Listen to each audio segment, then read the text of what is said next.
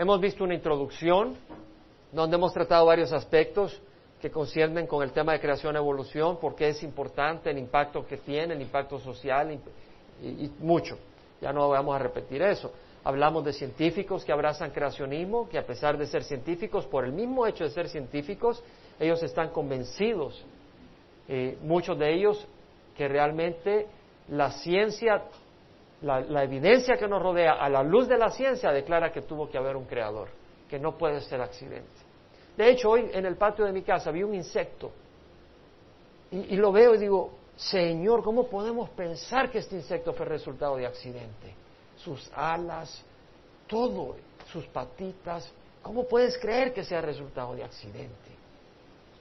Es para darle gloria a Dios hasta por los insectos. Lo que la naturaleza declara, hablamos de la evidencia que nos rodea y empezamos a hablar del darwinismo. ¿Se acuerdan, verdad? Y hoy vamos a cerrar sobre el darwinismo. Es importante porque es lo que le enseñan a los jóvenes y vamos a exponer el error. Entonces, por ejemplo, eh, están tratando de bombardear tanto a la gente con evolución, pero tenemos que tener una mente crítica. Por ejemplo, el 21 de junio del 2002 salió un artículo de prensa asociada de un gran cañón que se ha producido en Marte. Y que los científicos, un cañón así como el Colorado, eh, que supuestamente fue tallado por una cantidad de agua abundante, suficiente como para inundar el estado de Texas y California. Un lago enorme de agua que había en Marte, y entonces cayó un meteorito cerca y el agua se desbordó a ese cráter, y luego ese cráter, su pared se terminó eh, rindiendo, eh, cediendo, y salió el agua con gran velocidad sobre el valle y, talló un gran cañón, dicen. Eh, ahora, ellos dicen que eso ocurrió hace 3.500 millones de años y, dice, ocurrió un gran cañón que es de dos kilómetros de profundidad y 880 kilómetros de longitud. Y dice, esto ocurrió en cuestión de meses. Pero cuando ven el Gran Cañón de Colorado, dice, eso ocurrió a través de millones de años el río Colorado.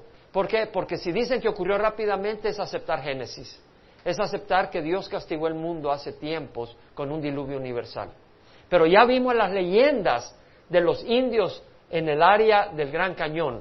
Leímos algunas leyendas el domingo pasado que hablaban ellos mismos, antes que vinieran los conquistadores, antes que vinieran los misioneros de España, hablaban de que había habido un juicio de los dioses y que habían castigado el mundo de entonces. Y acá vemos eh, evidencia eh, inconsistencia en los científicos, que hay un gran cañón en Marte y dice, la evidencia apunta que ocurrió rápidamente. ¿Por qué no dicen eso del gran cañón? Una vez más, porque es aceptar la evidencia de la Biblia y ellos no quieren para nada aceptar la evidencia de la Biblia, porque están resistiendo a Dios. ¿Qué de los fósiles? ¿Qué pasa si tú tienes una pecera con peces y se muere un pez? ¿Se fosiliza o qué pasa? sube, se, hincha, se, engorda, se infla, apesta, tienes que botarlo porque si no es una gran peste, se pudre. Los fósiles ocurren únicamente en una catástrofe grande. Por ejemplo, viene una gran cantidad de agua con sedimentos. ¿Se acuerda que estudiamos la posibilidad de cómo pudo haberse formado el, diluvio universal y los problemas que hubieron, cómo se rompió en los continentes y todo eso?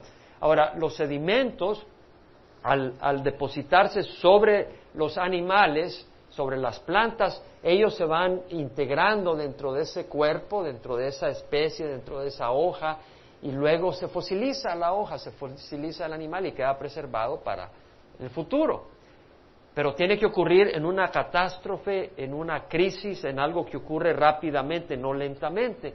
Y hay fósiles en todo el mundo, millones de millones de fósiles. Quiere decir que todo el mundo ha, sufrido una inundación global. El que haya fósiles por todo el mundo es un testimonio de un diluvio universal. Estaba leyendo en el New York Times del 2007, Neil Landman, que es un paleontólogo, los que estudian los fósiles, eh, según ellos, los dinosaurios desaparecieron hace 65 millones de años. ¿Hace cuánto? 65 millones de años. Entonces, él está haciendo un estudio en la base del río Manasquan en Nueva Jersey.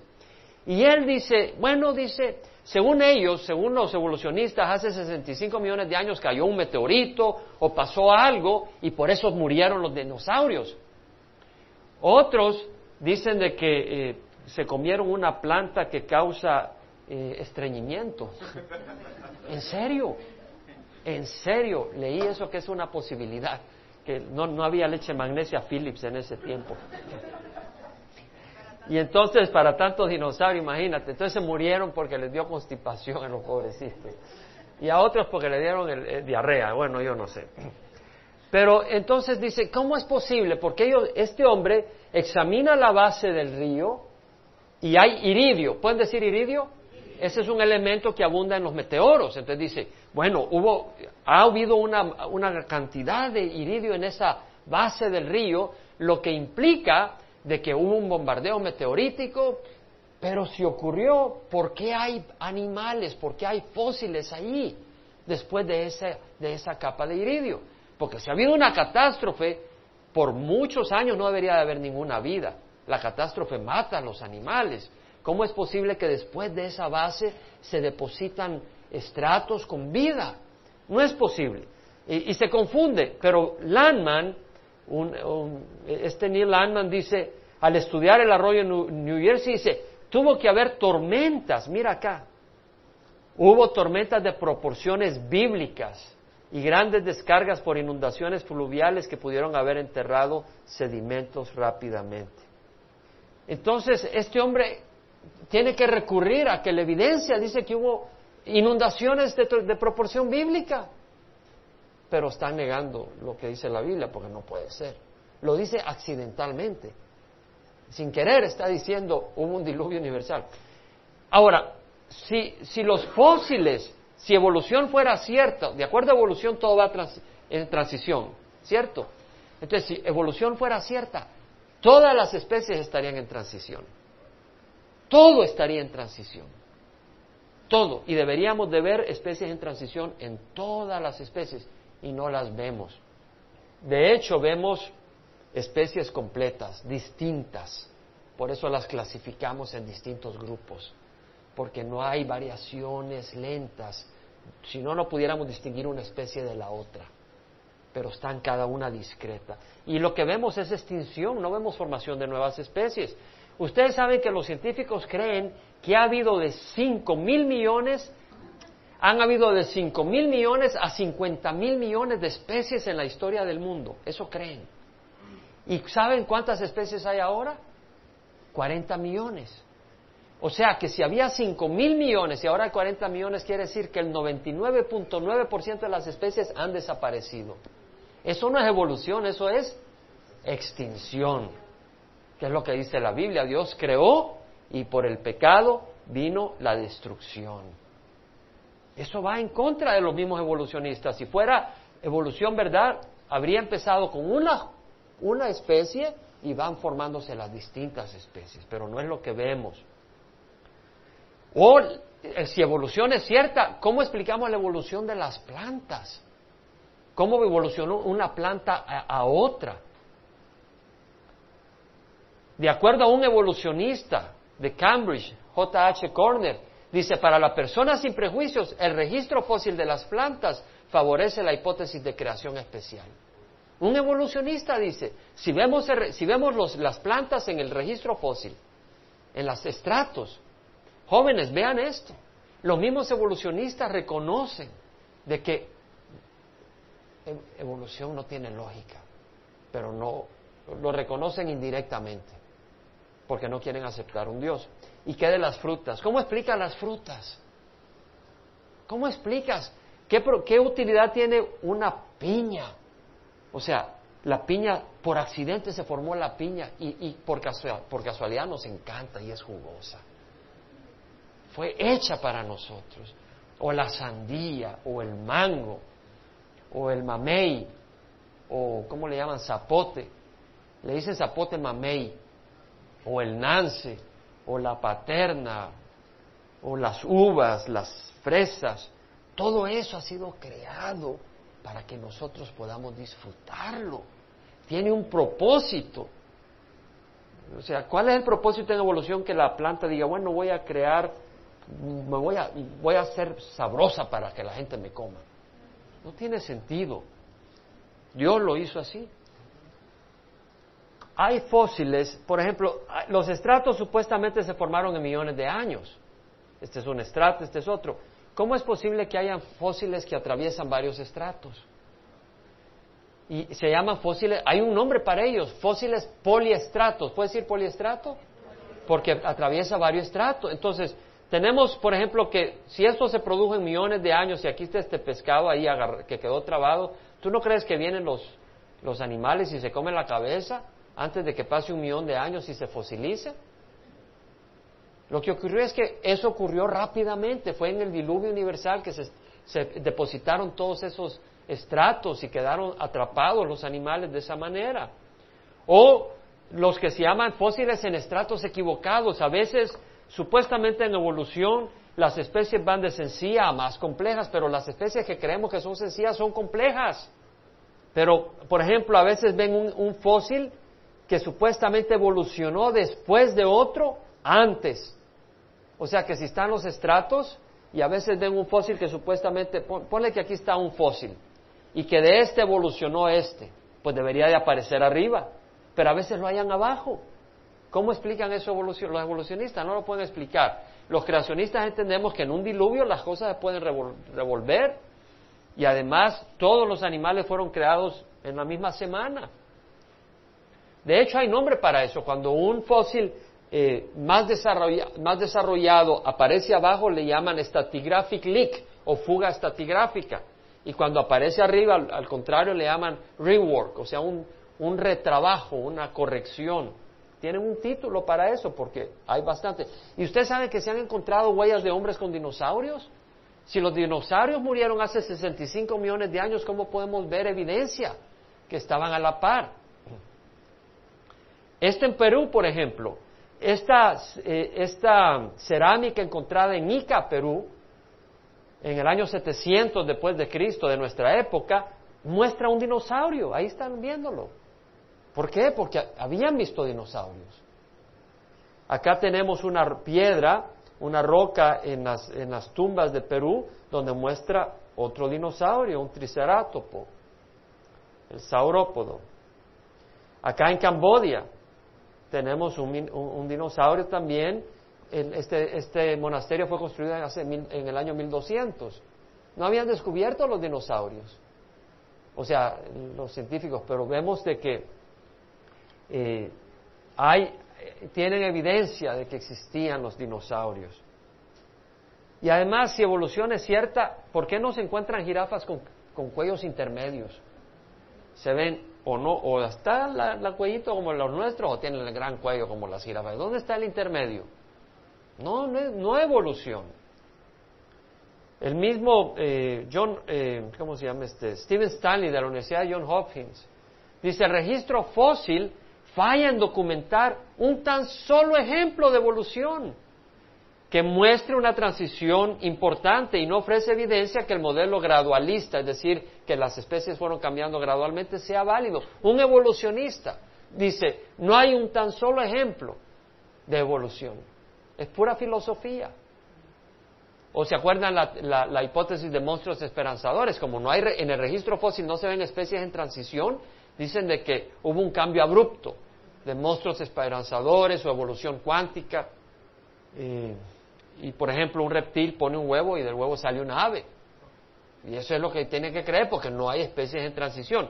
Es tanto el caso, bueno, eh, Gary Parker, uno de mis favoritos en el, movimiento creacionista, dice, la idea de monstruos esperanzadores tiene que depender en la ausencia de fósiles. Eh, o sea, como no hay fósiles, dicen, la evolución ocurrió, o sea, no hay fósiles que muestren especies en transición. ¿Verdad? O sea, que esté patalas, o sea, que está pasando de reptil a ave. Como no hay fósiles que muestren especie en transición, tuvo que haber un cambio de una especie a la otra, un salto. Pero eso jamás se ha visto. No tiene sentido. Y está basado, algunos abrazan religiones orientales, por ejemplo, Elizabeth Urba, que es paleontóloga de la Universidad de Yale, una universidad famosa y, y, mira lo que dice el artículo de la revista Discover de 1993. Dice que ella trabaja en un área donde la evidencia es escasa. ¿Qué están diciendo? Evidencia de, de evolución es escasa, no la hay. Y las hipótesis son abrazadas fuertemente. O sea, las ideas, la gente las abraza fuertemente. ¿Por qué? Porque tiene razones religiosas. Quieren ir en contra de la palabra del Señor. Por eso abrazan fuertemente la idea. Ahora, ella, ella propone la teoría de pulsos evolutivos repentinos. Pulsos, o sea, así como las cosas pulsan, así de una cosa a la otra salió una especie. Pulsó.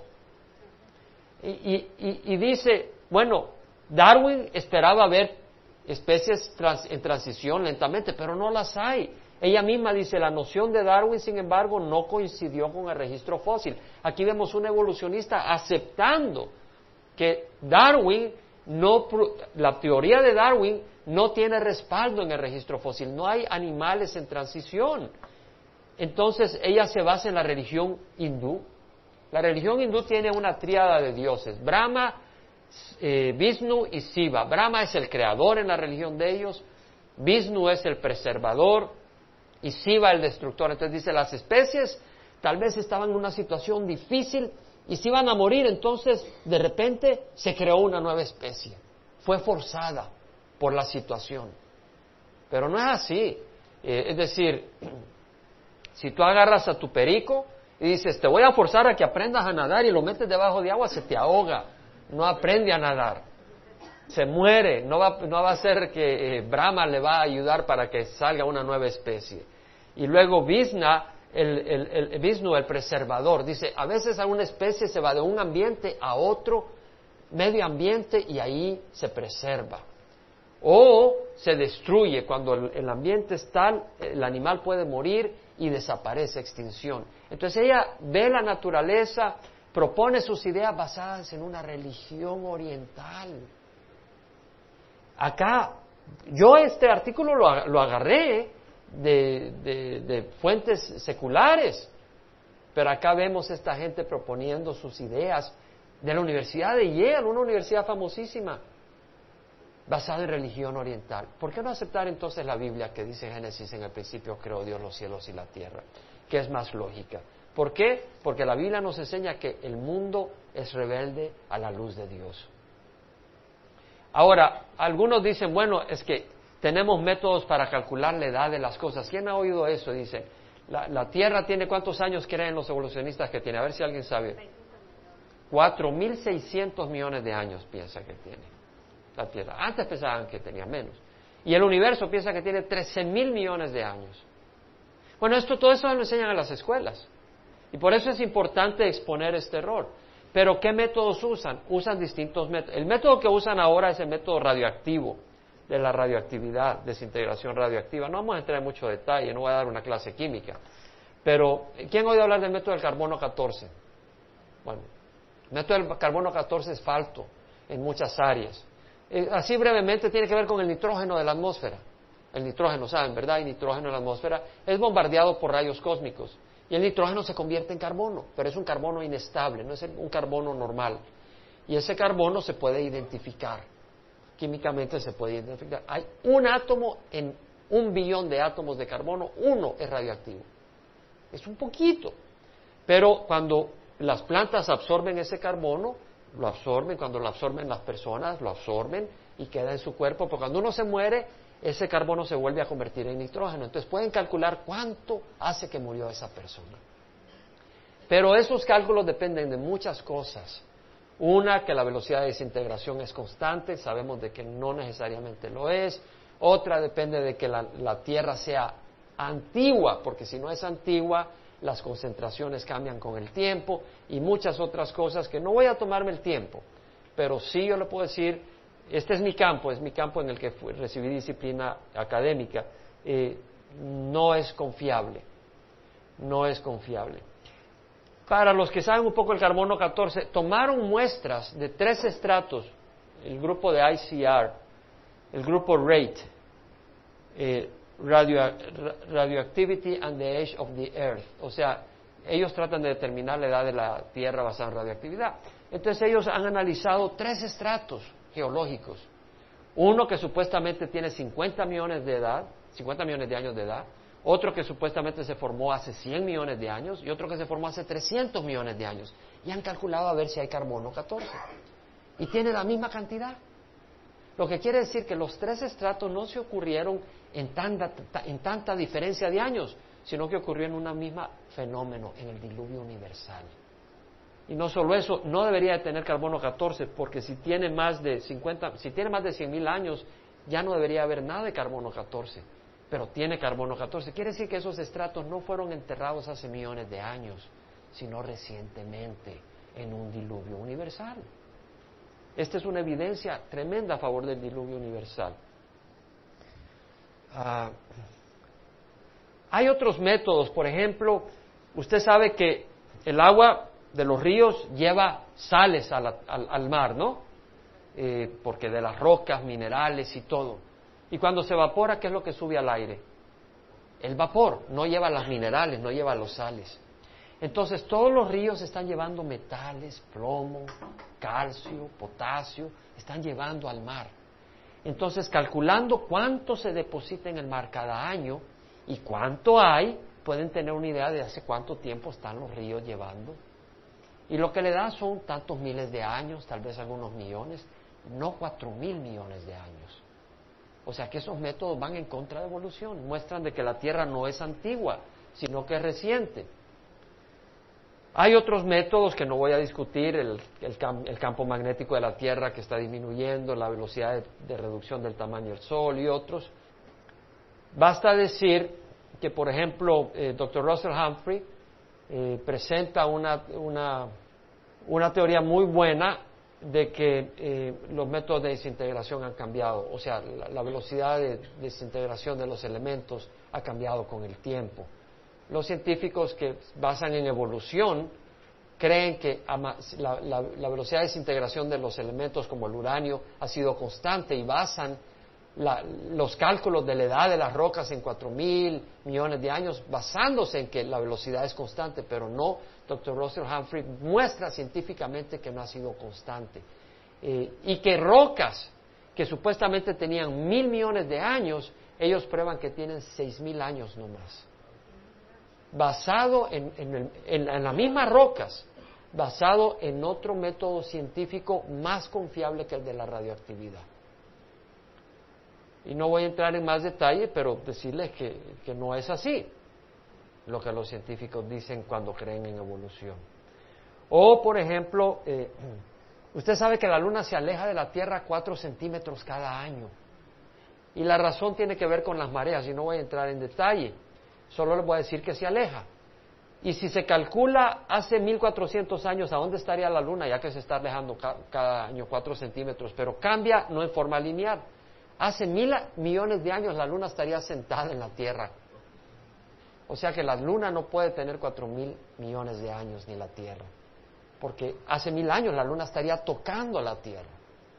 No es posible. O sea que la luna no tiene cuatro mil años. O los cometas, los cometas son hielo sucio. En serio, son de hielo. Y la, la estela que ve al cometa es el vapor del hielo que se está evaporando por el sol.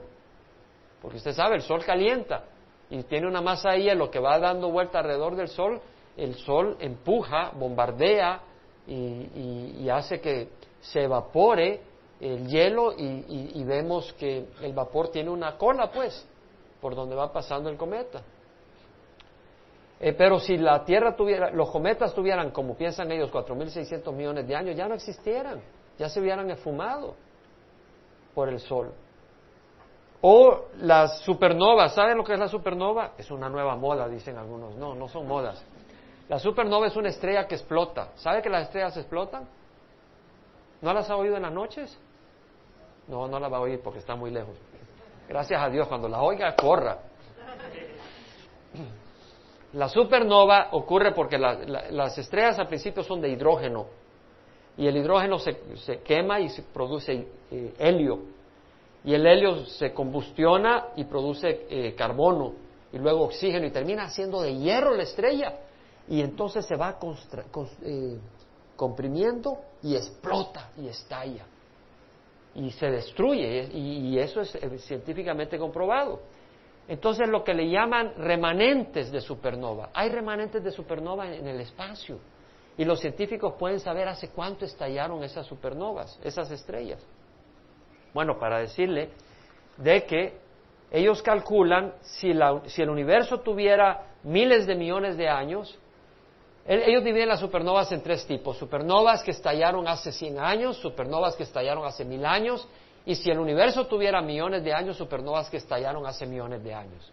Entonces dice, si el universo tuviera miles de millones de años, habrían cinco mil supernovas que pudiéramos ver que estallaron hace millones de años, dos mil que estallaron hace unos 100 años, perdón, hace, unos mil años, y unas dos que estallaron en los últimos 100 años. Pero si el universo solo tiene siete mil años, estas son las cantidades que deberían de ver. Y luego examinan cuántas hay. Y las que hay corresponde con un universo de siete mil años, no con un universo de miles de millones de años. O las galaxias espirales. Las galaxias son un puño de estrellas. Estas galaxias son enormes. ¿Sabe cuántas estrellas hay en esta galaxia? 200 mil millones de estrellas en una galaxia. Y esa galaxia forma un, sistema. ¿Y sabe cuántas galaxias se calcula que hay en el universo? Hay 200 mil millones de estrellas en una galaxia. ¿Sabe cuántas galaxias hay en el universo? Que pueden calcular y ver y, y contar. Hay 100 mil millones de galaxias. Y cada galaxia tiene aproximadamente 200 mil. Nuestro Dios es maravilloso, amén. Imagínate. Cada galaxia tiene 200 mil millones de estrellas como el Sol, promedio. Ahora, los científicos dicen que si la galaxia tiene forma de una espiral, después de mil millones de años esa espiral desaparece, no puede seguir con... Se desarma la espiral después de estar dando vueltas así. No puede tener millones de años las galaxias, como ellos dicen. Ahora, los evolucionistas no creen que Dios creó el universo en cinco días, en seis días creó las estrellas el cuarto día. En un día, chas, pa, las hizo. Y vamos a estudiar eso en Génesis. Mi Dios es poderoso. Nosotros tenemos un Dios poderoso. Ahora, si, si las estrellas evolucionan, como dicen los científicos, si hay 200 mil millones de estrellas en cada galaxia y 100 mil millones de galaxias, y según los científicos el universo tiene 13 mil millones de años, si tuviera 20 mil millones de años, ¿sabe cuántas, estrellas se deberían de formar cada minuto? Dos millones de estrellas. Cada minuto estarían formando. ¿Y sabe cuántas hemos visto que se han formado? Cero.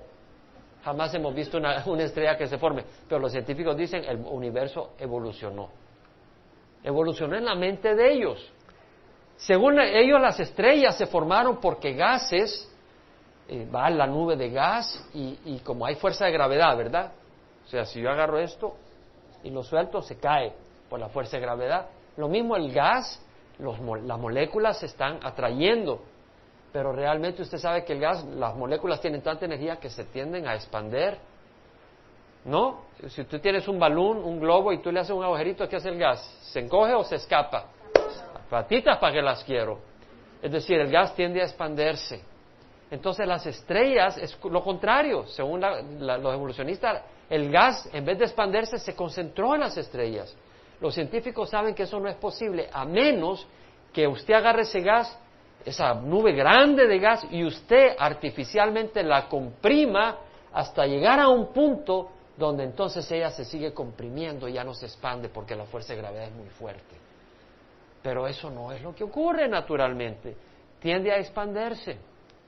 Entonces va contra la teoría. Y estos son comentarios hechos por científicos con doctorado en esos campos también. Doctor Don DeYoung dice, el nacimiento de una estrella jamás ha sido observado, las leyes de la física requieren condiciones especiales. Y aquí explica que no, no se ha observado. Y los eslabones perdidos.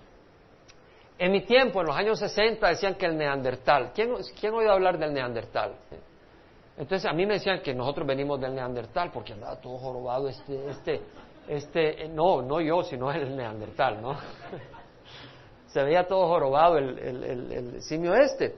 Pero eh, lo que pasa, dijeron los creacionistas, no, en las regiones frías, no hay suficiente sol. Y el no haber suficiente sol, el cuerpo no produce vitamina D. Y sin vitamina D, el cuerpo no absorbe el calcio. Entonces, en los lugares fríos, por la falta de sol, por la falta de vitamina D, no hay calcio y hay raquitismo. Y entonces andan todos ahí medio raquíticos. Te dijeron son seres humanos, dijeron los creacionistas, los evolucionistas, no venimos del neandertal. Bueno, después ya he leído algún artículo que dice que ya no venimos del neandertal, por los mismos evolucionistas. Un artículo que vi hace unos años, que ambos, el neandertal y nosotros venimos de un simio común, pero nosotros ya no venimos del neandertal. Y a otros dicen que hasta nos mezclamos con neandertal. Imagínense los hombres y los monos teniendo relaciones íntimas. Eso llegaron a... Eso piensan están bien desquiciados.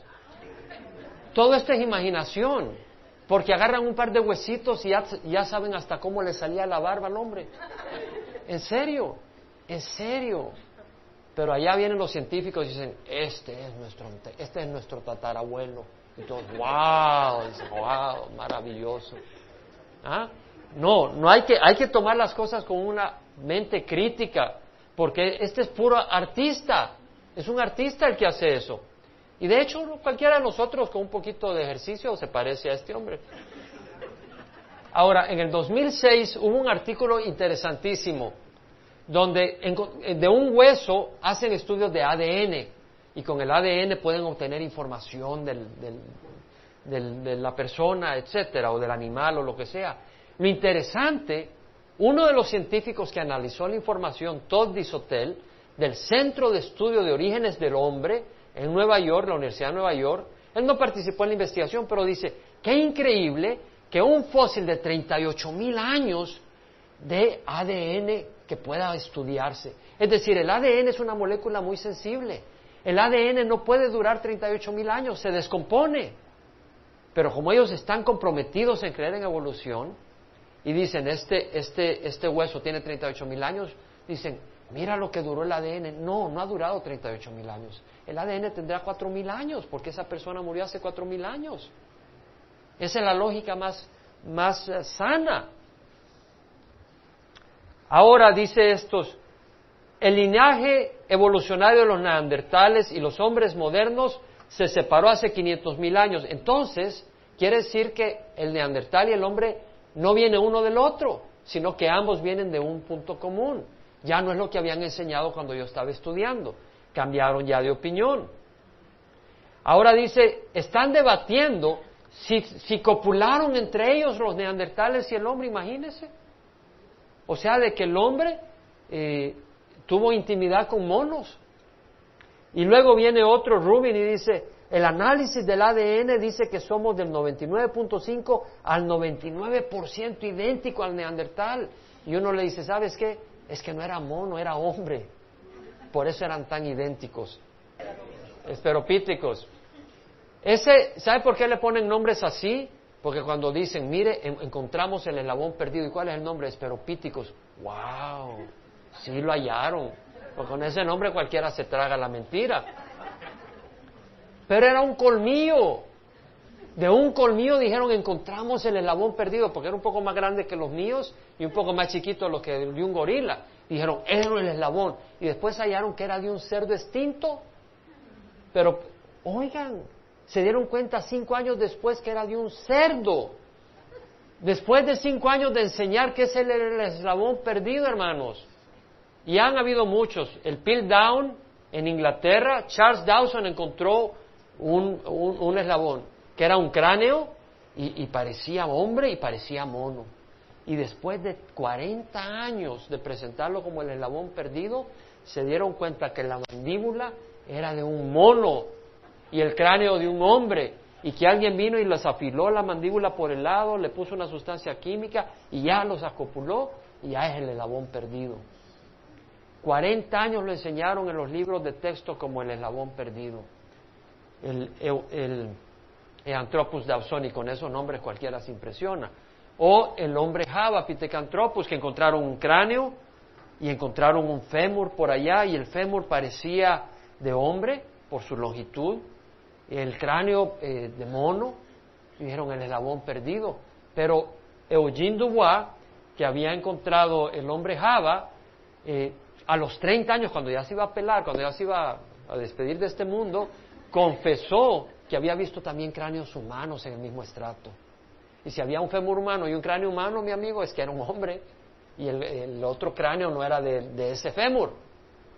Era la ambición para hacer la noticia de que encontraron el elabón. El hombre en Nebraska ya lo dijimos. Y el hombre Pekín, ¿saben decir Pekín? le pusieron el nombre Sinanthropus. Allá en China encontraron las cabezas, los cráneos de monos, encontraron rastros de fogata y dijeron, wow, mira estos monos hacen fogata. Y tenían ahí su... Pero descubrieron que la cabeza de los monos de arriba estaba, el cráneo se lo habían volado. estos monos eran inteligentes, podían encender fuego. Entonces vinieron los creacionistas y dijeron, no, tú, tú estás medio, medio mal. Los hombres agarraron estos monos, los cocinaron, le volaron la cabeza y se comieron los sesos. Porque eso es lo que hacen en Asia, eso es lo que hacen en las selvas de América, de Sudamérica. Entonces la evidencia, los evolucionistas dicen, mira, los monos sabían hacer fogatas. Los creacionistas dicen, no, mi amigo, los hombres se cocinaron la cabeza de los monos y se comieron los sesos de adentro. ¿Sí vemos la diferencia? Hay una diferencia de cómo interpretan las cosas. Hay que ver con juicio crítico lo que dicen los evolucionistas. El nombre científico es Australopithecus afarensis. ¿Pueden decirlo? Pithecus afarensis. Ese se presentó, Donald Johansson fue el que lo descubrió en, en, África, se presentó como el eslabón perdido por muchos años. Pero todo lo que son son unos cuantos huesos, ¿no? Pero eso, eso no implica que sea un eslabón, una transición entre hombre y mono. Y luego descubren de que no puede ser el eslabón perdido. ¿Por qué? Porque en Castenodolo, Italia, encuentran huesos humanos debajo del estrato del, del, Australopithecus afarensis. Y en África encuentran huellas eh, humanas debajo del estrato a donde supuestamente se desarrolló en la época eh, el Australopithecus afarensis. Entonces, eh, yo recuerdo cuando salió el artículo de que Kenyanthropus era un nuevo eslabón y dijeron, eh, el eh, Australopithecus afarensis no, no es el eslabón perdido. Y Rick Potts, del Museo Nacional de Historia del Smithsoniano, dijo, nos quedamos sin eslabón. Es decir, no hay. Y, Adam Goodhart dice, nadie sabe qué ha de reemplazar el eslabón perdido. Además, hermanos, ¿usted cree que de un mono a un hombre solo se necesita un eslabón? Tiene que haber muchos que van pasando y no es lo que vemos. Entonces, lo que puedo decirles es que el eslabón perdido sigue perdido y que la mejor hipótesis que concuerda con la evidencia es la del creacionismo desde el punto de vista científico. Entonces, acá terminamos lo que es la parte académica y le doy gracias a Dios por la, atención que ustedes han presentado. Sé que ha requerido esfuerzo, pero es valioso eh, poder ver estas cosas. Voy a traer algunos versículos bíblicos que creo que son pertinentes el día de hoy. El próximo domingo solo vamos a tratar de la parte bíblica únicamente. Pero esto muestra que las personas que creen en evolución lo hacen por ignorancia o por una necedad de resistir la palabra del Señor. Puede agarrar, y la evidencia, puede agarrar el libro de Job. Vamos a leer algunos versículos. Job 26, versículo 7. Mira lo que dice Job, hablando de Dios. Él extiende el norte sobre el vacío y cuelga la tierra sobre la nada. Job dice que la tierra está colgada en el vacío, en el espacio. La gente en ese tiempo creía que la tierra estaba descansando sobre una tortuga. ¿En serio? O que Hércules la, cargaba sobre sus hombros. Y Atlas, gracias. Pero Job dice, está suspendida en el espacio. ¿Que acaso la pudo ver Job? ¿Que acaso se subió en un cohete para ver de que la tierra estaba suspendida en el espacio? ¿Quién se lo dijo a Job? Dios nuestro Dios. ¿Ah? Y luego el versículo 8 dice, envuelve las aguas en sus nubes y la nube no se rompe bajo ellas. De veras, ¿no te has dado cuenta la lluvia que cae? No acá, porque aquí caen pringuitas, pero allá en México, en Sudamérica, Centroamérica, las tempestades, las lluvias que caen. Y toda esa agua como no cae hasta cuando va a caer. ¿Cómo es que no cae esas nubes cargadas de agua? Porque Dios ha creado un proceso. Y Job dice, y la nube no se rompe bajo ellas, porque Dios ha creado que el vapor es vapor, es un gas, pero se condensa en gotitas pequeñitas.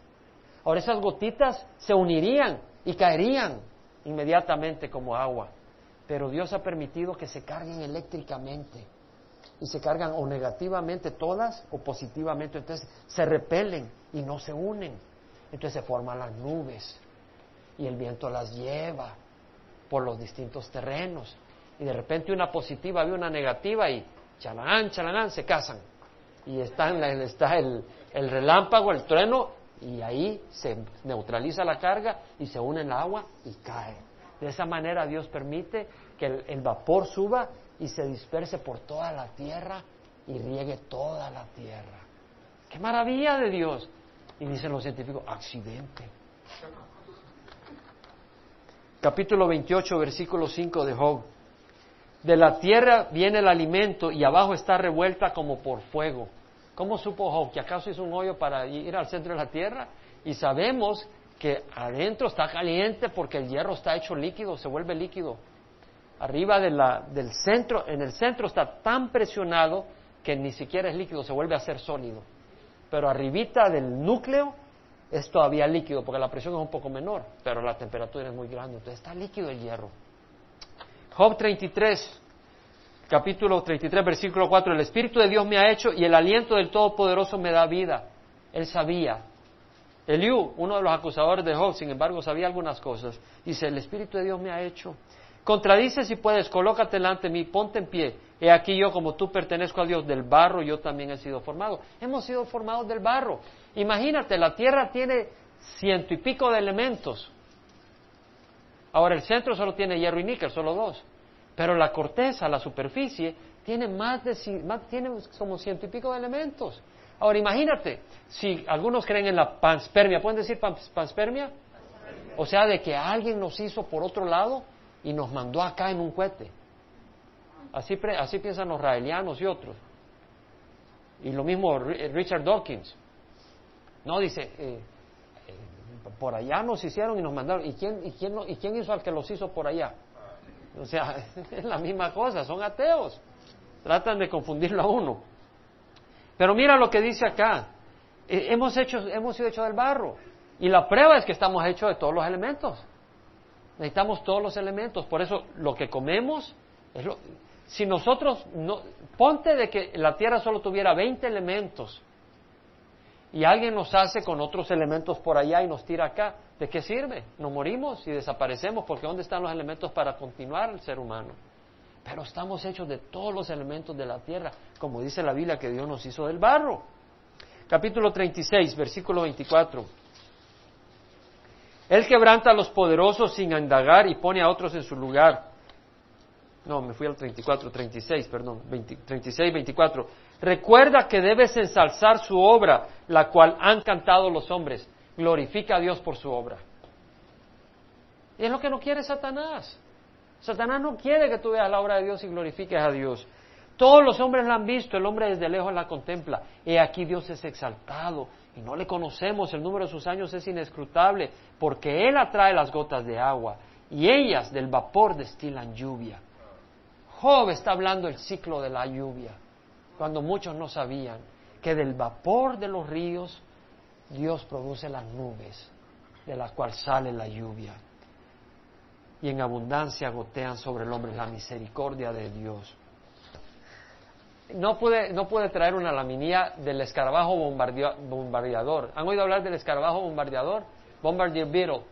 Sí, e, es un escarabajo que no te le acerques porque si se molesta, ¿no? Entonces eh, tiene, tiene dos sustancias químicas que las, cuando se ve amenazado por una, una rana o algo, las combina en una recámara y ahí forman una sustancia tóxica a 100 grados centígrados y entonces tiene un cañón y entonces lo dirige. Entonces si viene la ranita que se la va a comer, le pone el cañón y ¡pum! explota. Imagínate cuánto, ¿cómo es posible que ocurrió por accidente? Todo un sistema para producir un cañón de bombardear. Olvídate y, no creas que son gases del estómago. Salen a 100 grados centígrados. ah, Dios mío.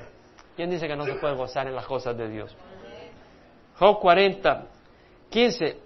He aquí ahora Behemoth, al cual hice como a ti que come hierba como el buey, como el buey. Está hablando de un animal grande, majestuoso. Dice, come hierba. He aquí su fuerza está en sus lomos y su vigor en los músculos de su vientre. O sea, es un animal con gran fuerza y dice, mueve su cola como un cedro. O sea, este es un animal, no es un rinoceronte. El rinoceronte no tiene una cola como un cedro. ¿Ves? Y luego dice, o sea, de grande, de pesada, de fuerte. Y dice, entretejidos están los tendones de sus muslos, sus huesos son tubos de bronce, sus miembros como barras de hierro. Es la primera de las obras de Dios, que solo su hacedor le acerque su espada. Ciertamente alimento le traen los montes y todas las bestias del campo retosan ahí. Bajo los lotos se echa, o sea, en los pantanos. En lo oculto de las cañas y del pantano lo cubren los lotos en su sombra, los sauces del arroyo lo rodean. Si el río ruge, él no se alarma, es un animal grande. Tranquilo está aunque el Jordán se lance contra su boca. Y luego habla de Leviatán. Bueno, dice, lo capturará alguno cuando estás vigilando, perforará alguien su nariz con garfio. O sea, este behemoth es un animal grande, eh, fuerte, con una cola majestuosa, eh, como un dinosaurio. Y en el 41 que habla de Leviatán, dice, ¿Sacarás tú al leviatán con anzuelo? O sea, ese animal no lo puedes pescar con anzuelo. ¿Sujetarás con cuerda su lengua? No lo agarras así nomás. ¿Pondrás una soga en su nariz o perforarás su quijada con gancho? ¿Acaso te hará muchas súplicas? Déjame, déjame. No, es un animal que te hace correr. ¿Hará un pacto contigo? ¿Lo tomarás como siervo para siempre? ¿Jugarás con él como con un periquito, como un pájaro? ¿Lo atarás para tus niñas? ¿Traficarán con él los comerciantes? ¿Lo repartirán entre los mercaderes? Podrán llenar su piel de arpones, es un animal que ni los arpones le penetran. Hemos visto que hay dinosaurios que tienen una coraza que los arpones no entrarían. Acá dice, o de lanzas de pescar su cabeza, pon tu mano sobre él, te acordarás de la batalla. Híjole, sales corriendo. He aquí falsa es tu esperanza, con solo verlo serás derribado. Nadie hay tan audaz que lo despierte. ¿Quién pues podrá estar delante de él? Versículo 13, ¿quién lo desnudará de su armadura exterior? ¿Quién penetrará su doble malla? ¿Quién abrirá las puertas de su cara? Alrededor de sus dientes hay terror, sus fuertes escamas son su orgullo, cerradas como un apretado sello. Tú puedes tirarle una lanza a un cocodrilo, pero a Leviatán no. Tenía una coraza que no podía penetrar. Eh, sus escamas son fuertes, una tan cerca de la otra, el aire no puede penetrar, unidas están una a la otra. Sus estornudos dan destellos de luz, sus ojos son como los párpados del alba, de su boca salen antorchas. Bueno, el bombardier beetle, el, escarabajo bombardeador, produce gases a 100 grados centígrados. Ahora, ustedes han oído hablar las leyendas de, de dragones. ¿Han oído hablar del unicornio? ¿Usted sabe que encontraron uno en Francia? Y tiene el cuerno cabal en el centro. Lo vieron y todo. Es una variación genética. Entonces, lo más probable es que estas historias de dragones y todo eran reales en el sentido de que eran dinosaurios y algunos de ellos eh, de alguna manera producían gases o lo que fuera y su, mecanismo para producir humo, fuego, lo que fuera. mi Dios es capaz. Dice, de su boca salen antorchas y, y yo creo que está hablando literalmente porque mira lo que dice. De su boca salen antorchas, chispas de fuego saltan, de sus narices sale humo como de una olla que hierve sobre juncos encendidos. Su aliento enciende carbones y una llama sale de su boca. Está hablando literalmente. Ahora, yo he visto cuando he estado en Guatemala, en alguna ocasión en las calles, que estos echan gasolina y, se han dado cuenta y sacan fuego de la boca. Bueno, si ellos lo pueden hacer, Dios también lo puede hacer. ¿Qué crees? No, puede ser un animal que tenga metano o algún gas, que nosotros no conozcamos la, química de ahora no quiere decir que vamos a poner en cuestión a Dios. Amén. Nuestro Dios es poderoso, hermanos. Cuando conocemos a un Dios poderoso así, podemos confiar en el resto de toda la escritura. Y eso es muy importante porque si Satanás nos hace, nos hace dudar de Dios en Génesis, vas a dudar de Dios en Apocalipsis. Y vas a dudar de Dios como Salvador, vas a dudar de Dios en todas las áreas. Y vas a dudar de Dios en las necesidades que tú tienes personalmente de un redentor y de un Salvador. Por eso hay que luchar en esa batalla contra evolución. porque es una mentira de Satanás para bombardear nuestra fe. Nosotros debemos de saber lo que creemos. Mira lo que dice. La espada que lo alcance no puede prevalecer, ni la lanza, el dardo, la jabalina. Estima el hierro como paja, el bronce como madera carcomida. No le hace huir la flecha. Versículo 30. Por debajo tiene como tiestos puntiagudos, se extiende como trío sobre el lodo. Es una variedad de dinosaurio. Hace hervir las profundidades como olla, hace el mar como redoma de ungüento. Ve Salmo 8, 28 dije, perdón. Versículo 5. Porque no tienen en cuenta los hechos del Señor ni las obras de sus manos, Él los derribará y no los edificará. Hermanos, glorifiquemos a Dios. Yo de veras, yo veo a mi gato y lo, digo, qué lindo te ha hecho el Señor. Yo creo que mi gato es sensible a las cosas espirituales. Yo creo que él ya, ya es redimido. De veras, de veras. Yo estoy orando y ya llega ahí. Hasta ahora, ponen las petitas así. De veras, yo creo que mi gato Dios lo salvó. Yo ya lo, ya es de Dios. Pero, ¿tú no gozas eso? Yo en la mañana salí al patio y vi un pajarito y me pongo high. Yo no necesito marihuana para ponerme high. Sí, ya salgo, me miro, wow, cierro los ojos y glorifico a Dios. ¿No experimentas eso? O dice, venimos del mono. El Salmo 33, versículo 6. Por la palabra del Señor fueron hechos los cielos y todo su ejército por el aliento de su boca. Él junta las aguas del mar como un montón, pone en almacenes los abismos. Teme al Señor toda la tierra. Tiemblan en su presencia todos los habitantes del mundo, porque Él habló y fue hecho. Él mandó y todo se confirmó. Dios es poderoso. Mira Isaías 42. Aquí hay algo maravilloso. Isaías 42, versículo 5. Así dice Dios el Señor, que crea los cielos y ¿qué dice? y los extiende. Usted sabe que hay comprobado que el universo se está expandiendo. Acá lo dice Isaías. Él crea los cielos y los extiende, que afirma la tierra y lo que de ella brota, que da aliento al pueblo que hay en ella y espíritu a los que en ellas andan. Isaías 45, 18. Así dice Jehová que creó los cielos. Él creó, no es accidente. Él es el Dios que formó la tierra y la hizo. Él la estableció y no la hizo un lugar desolado, sino que la formó para ser habitada.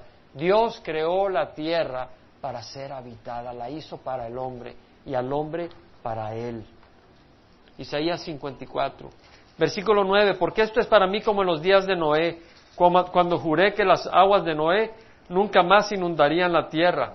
Dios hace referencia al diluvio como un hecho histórico, no como una leyenda. Según de Corintios 11:3. Me temo que así como la serpiente con su astucia engañó a Eva, vuestras mentes sean desviadas de la sencillez y pureza de la devoción de Cristo. ¿A quién hace referencia Pablo? A la serpiente, a la astucia, a su engaño, a Eva. Eva, una figura histórica. La serpiente, un animal que Satanás usó para engañar a Eva. Aquí lo vemos, Pablo. O, tal vez Pablo no sabía que eran leyendas. Primera Timoteo 2, 13. Adán fue creado primero, después Eva. Los evolucionistas no saben que fue primero. Nosotros sabemos que primero fue Adán, después Eva. Adán no fue el engañado, sino que la mujer, siendo engañada completamente, cayó en transgresión. ¿Qué está diciendo? Que el pecado, el diluvio, todo esto es histórico. Y cuando en el Edén ah, Eva tomó del fruto, es histórico. Cuando se le acercaron los saduceos a Jesús preguntando si era aceptable el divorcio, dijo, ¿no habéis leído que el que los hizo desde el principio los hizo varón y hembra, varón y hembra. Vayan a decirle a don Francisco. Sí, ¿verdad? Puse cinco minutos a don Francisco y tenía una muchacha y estaba ahí orando y pusieron a sus parientes. ¿Quién lo vio ayer? A ver. Nadie, no se atreven, pues ya saben, que ya saben, ¿verdad? Cinco minutos. Y después de los cinco minutos entendí lo que estaba pasando, que no era ella, sino que era él. Dije, ¿para qué puse cinco minutos esto? Y están confundidos, porque eh, dice, bueno, eh, te respetamos, respetamos tu manera de pensar, otros no piensan igual, pero te deseamos lo mejor en tu vida. El Señor dice, arrepiéntete, porque esa vida te destruye. Y como es una vida aceptable, estilos aceptables, ahí están los niños confundidos. y los jóvenes confundidos y un despelote. Mateo 23, 35. 34. Jesús dice, yo os envío profetas, sabios y escribas, de ellos a uno los mataréis y crucificaréis y a otros los azotaréis en vuestras sinagogas y los perseguiréis de ciudad en ciudad para que recaiga sobre vosotros la culpa de toda la sangre justa derramada sobre la tierra, desde la sangre del justo Abel hasta la sangre de Zacarías. Abel, un personaje histórico. Y puedes seguir leyendo el Nuevo Testamento. Puedes leer el Antiguo Testamento. Tenemos claramente la evidencia que nuestro Dios es un Dios creador. Amén. Vamos ahora, Padre, te damos gracias porque nos has permitido con espíritu gozoso eh, aprender algunas cosas y reconocer tu mano creadora y Señor de que, Señor, el mundo está ciego y creen en evolución porque hay una fuerza satánica que quiere impedir que tú seas honrado y glorificado como Señor de señores y Rey de reyes. Te rogamos, Padre, que seamos firmes en nuestra fe que no cedamos a las mentiras del mundo o de Satanás. Y ayúdanos a proclamar la vida y la verdad que hay en Cristo Jesús. Ayúdanos a vivir en victoria. Señor, tú nos has dado victoria, Señor. Tú nos amas. Ayúdanos, Señor, a vivir para ti. Ayúdanos a darte nuestra vida. Ayúdanos a vivir para ti, Señor realmente, que no, no desperdiciemos el tiempo ni nuestra vida. Pero Señor, que podamos realmente ser útiles para tu honor y tu gloria. Guárdanos de toda maldad, fortalécenos y ayúdanos en nombre de Cristo Jesús.